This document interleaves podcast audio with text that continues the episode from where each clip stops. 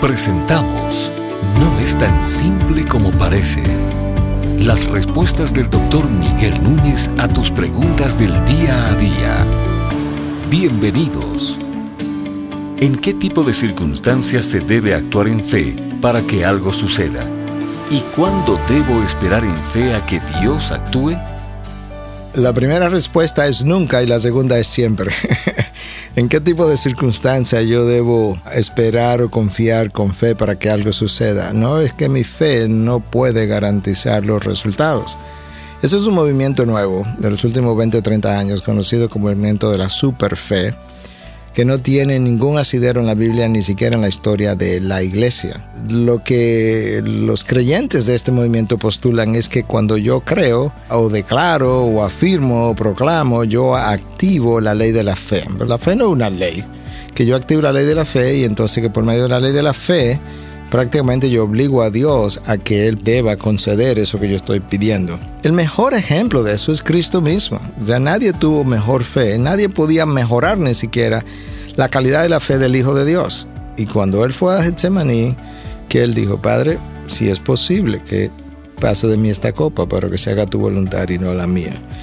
No le faltó fe a Jesucristo, pero Él sabía que Él no estaba ahí tampoco para crear sus propias realidades. Él estaba ahí para entrar en los propósitos de Dios. Ese es el propósito de la oración. No es cambiar la voluntad de Dios, es entrar en los propósitos y en la voluntad de Dios. De manera que nunca yo debo creer en fe o creer para que las cosas ocurran, porque no van a ocurrir. Eso no es como ocurre. Ahora, es cierto que yo debo orar porque Dios ha determinado que en ocasiones las cosas no van a pasar si yo no oro, porque Él diseñó la oración para cultivar mi confianza en Él y mi fe en Él. Santiago dice, no tenéis porque no pedís. Obviamente hay veces que Dios no me ha dado cosas porque no se le he pedido. No es porque Dios no quiera y no es porque Dios de una manera, nosotros decimos en nuestro idioma, me da la ganariamente. No es que a Dios dice, como no oraste, no me da las ganas de darte nada. No. Es que si te lo doy sin tu orar, esto en particular, no estoy cultivando en ti la confianza, el venir, eh, la confianza en mí, necesito que tú me lo pidas para yo darlo. No me está dando permiso para ayudártelo. Lo que quiero es que me lo pida para que veas mi fidelidad, para que veas mi amor, para que veas mi gracia. Entonces tú me lo pides, yo te lo doy y cuando yo, tú lo recibes, tú dices, oh, wow, verdaderamente Dios mío, yo. Bueno, pero Dios te dio lo que Él quería darte en el primer lugar.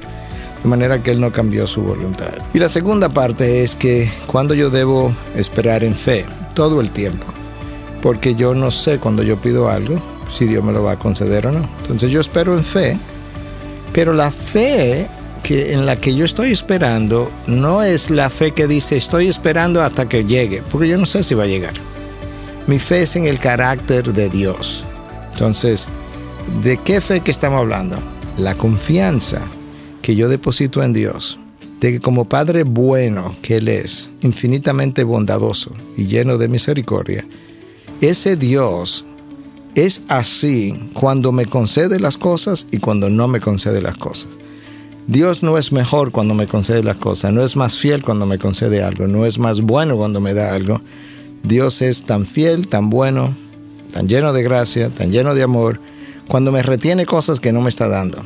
Yo no pudiera no entenderla, pero la fe que Él me está pidiendo que tenga es que confíe en Él cuando yo no estoy recibiendo las cosas tanto como cuando la recibo, que tenga esa confianza, que Él sabe lo que hace, que nunca ha cometido un error y nunca lo hará, y que independientemente de cuán difícil sea tu situación, si tú fuera Dios y tú conocieras lo que Él conoce, tú orquestaras tu vida de la misma manera que está siendo orquestada ahora para ti.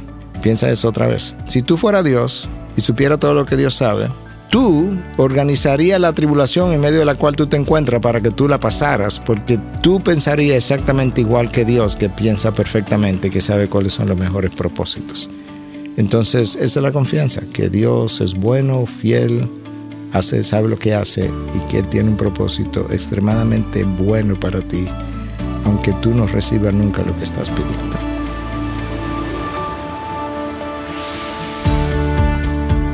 Estas y otras preguntas llegan hasta ustedes gracias a la valiosa colaboración de nuestros amables oyentes. Si deseas compartir con nosotros tus consultas e inquietudes, visita nuestra página de internet integridadysabiduría.org. Gracias por tu gentil atención y será hasta la próxima.